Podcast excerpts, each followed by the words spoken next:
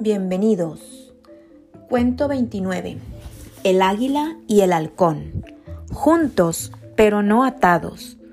Los indios Sioux, grandes jinetes, dominaron las praderas y bosques de Estados Unidos hace muchos años. Uno de los más famosos fue Toro Bravo, un guerrero con mucho valor, amigo desde niño de Nube Azul, la hija del jefe de su tribu.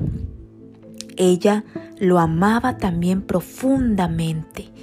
Cuenta la leyenda que juntos fueron a ver a Pájaro Sabio, el hombre más anciano de la aldea, como hacían todos los jóvenes entonces. Queremos estar juntos hasta que la muerte venga por nosotros, dijo Toro Bravo e incluso en el más allá, añadió Nube Azul. ¿Conoces algún conjuro o una pócima que nos ayude? El sabio reconoció el amor sincero en los ojos de los dos jóvenes y quiso ayudarlos. Sé algo difícil, pero quizá. No tenemos miedo, exclamó uno. Ni somos perezosos, comentó la otra. Haremos lo que sea, gritaron los dos emocionados. Tranquilos, cada uno hará su parte. El anciano agarró entonces a Nube Azul por los hombros y le explicó que debía subir a la montaña más alta de los alrededores.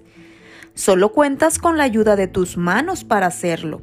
Con ellas y una red cazarás al halcón más bello y lo traerás vivo después de la luna llena. Dicho esto, a la joven india se dirigió a continuación a Toro Bravo. Tú, cuando alcances la cima de la montaña del trueno, debes capturar al águila más valiente, con las mismas armas, y la traerás el mismo día. Aceptando sus cometidos, los jóvenes se abrazaron y se despidieron con ilusión en sus ojos.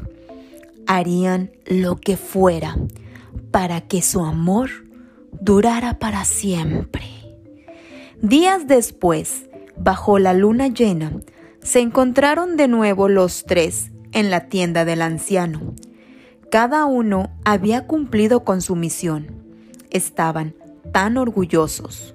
Bien, bien, murmuró el anciano. Ahora, atad la pata derecha del águila con la izquierda del halcón.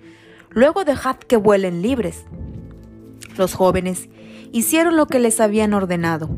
Sin embargo, los pájaros intentaron levantar el vuelo una y otra vez sin conseguirlo. Caían al suelo, contra las piedras, y se golpeaban las alas. Irritados y frustrados, el águila y el halcón empezaron a atarse con sus picos.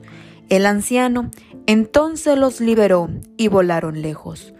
Vosotros sois como estas aves, no lo olvidéis nunca. Si os atáis el uno al otro, aunque la cuerda sea tejida con gran cariño, no conseguiréis volar y os acabaréis haciendo daño. Si queréis que vuestro amor sobreviva al paso del tiempo, volad juntos, pero jamás atados. Y colorín colorado, este cuento se ha acabado.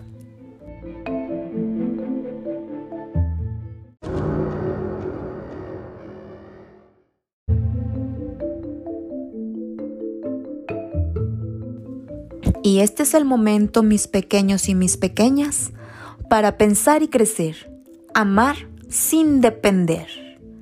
Muchas personas entienden de forma equivocada que amar a alguien es depender, sentir celos o incluso amenazar con lo peor en caso de perderlas. Este tipo de relaciones que vemos en algunas películas románticas se basan en frases como estas.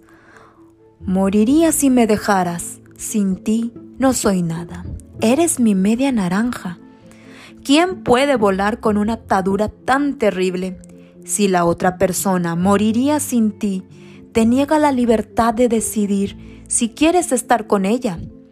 Si el otro nos necesita para hacer algo. ¡Qué pesada responsabilidad!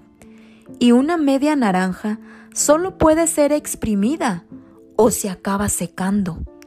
Mucho mejor ser una naranja entera. Por lo tanto, amémonos, pero con la libertad de dos aves que vuelan bajo el mismo cielo.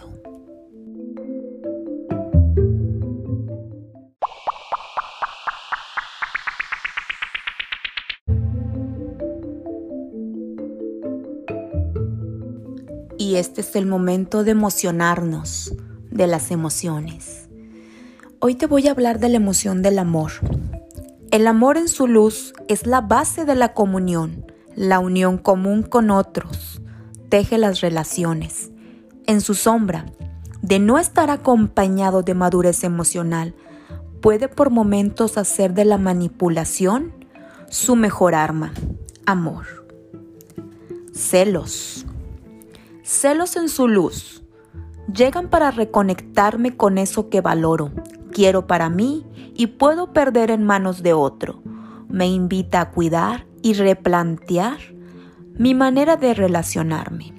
Celos en su sombra, en exceso, llevan a tener una baja autoestima y poca autoconfianza, trayendo de su mano la posibilidad de la paranoia y a trasegar un túnel oscuro, solitario, lleno de dudas y sospechas aleja de nosotros a quienes más queremos. Y culpa. Culpa en su luz es la veedora de nuestros valores personales. Da lugar a la declaración del perdón y la reconciliación. La culpa en su sombra nos invita al autocastigo, nos hace sentir culpables de todo y por todo, llevándonos a un hoyo oscuro sin merecer alivio. Cuenta cuentos. Cori de Hoyos.